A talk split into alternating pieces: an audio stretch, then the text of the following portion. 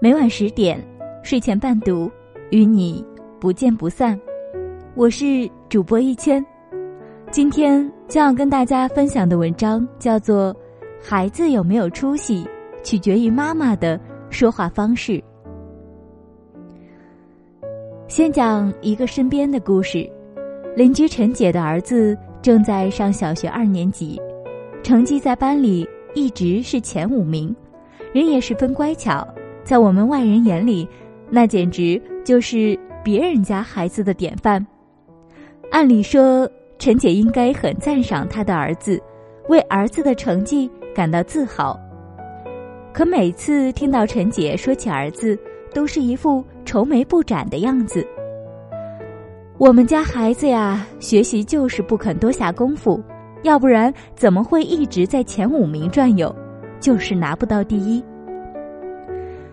一开始我们还以为陈姐是谦虚，可每次成绩下来时，都能听到陈姐教训儿子的声音。看吧，这就是你不够努力的结果，赶紧抓紧时间学习去，下次争取考个第一。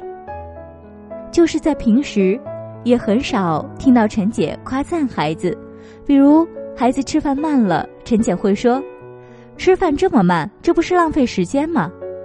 孩子看会儿闲书，陈姐又得唠叨：“课本都背熟了咋的？还有功夫看这个？”可不管陈姐怎么督促，孩子的成绩就是没有提高，在最近的一次考试中，反而退步了很多。为什么让儿子好好学习，他反而倒退步了呢？其实原因很简单。一个内心不自信的孩子，又怎么能有努力上进的动力？生活中我们会看到这样的场景：孩子考砸了时，如果妈妈不批评孩子，而是告诉他：“你已经很棒了，只要肯努力，下次一定会更好。”妈妈相信你。这样说的结果，往往是孩子真的像妈妈说的那样，变得更好了。这。就是赞赏的力量。每个人都希望别人赏识自己，都爱听别人夸奖自己的话，尤其是妈妈的由衷赞赏。孩子表现好时，妈妈的表扬会让孩子体验到努力付出后得到回报的喜悦，从而增加自己的自信心，以后会更加努力，变得更加优秀。而当孩子表现差时，更需要妈妈的赏识和鼓励，才能让孩子收获自信。一味的赏识和鼓励，孩子会不会变骄傲？相信很多妈妈会有这样的担心：平时不夸奖孩子的时候，孩子都恨不得上天；要是经常夸他，那得骄傲成什么样啊？孩子千差万别，赏识自然也要因人而异。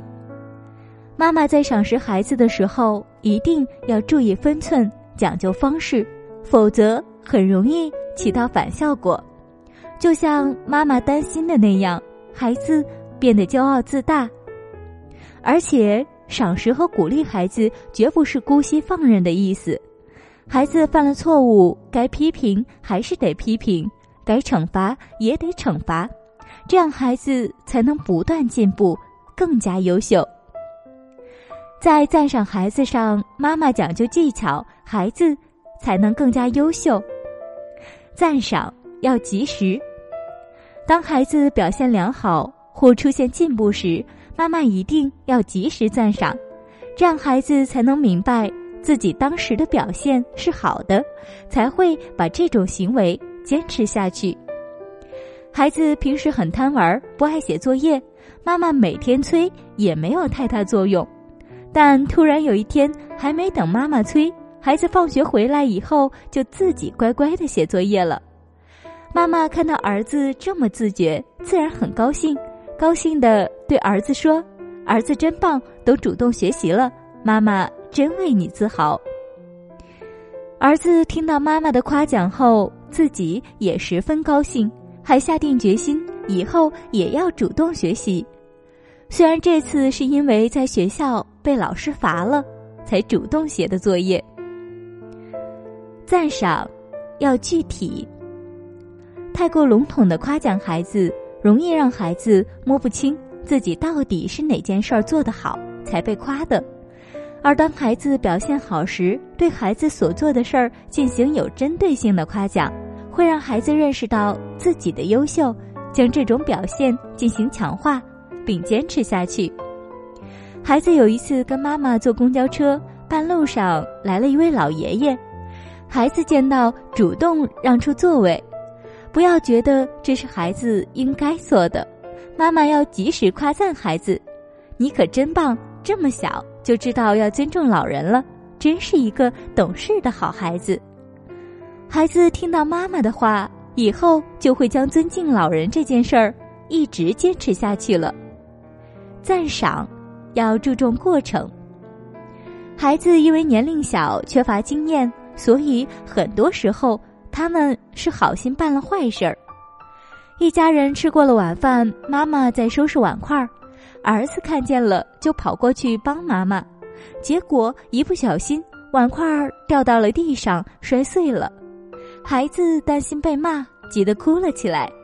可没想到，妈妈不但没批评他，还赞赏他道：“我儿子可真孝顺，想帮妈妈一起分担家务呢，将来肯定是个顾家的好男人。”儿子听完妈妈的话，立刻破涕为笑。继续帮妈妈收拾去了。语言是有魔法的，尤其是妈妈的话，对孩子来说更是影响甚大。想要孩子优秀，不妨从学会赞赏孩子开始吧。我是一千，晚安。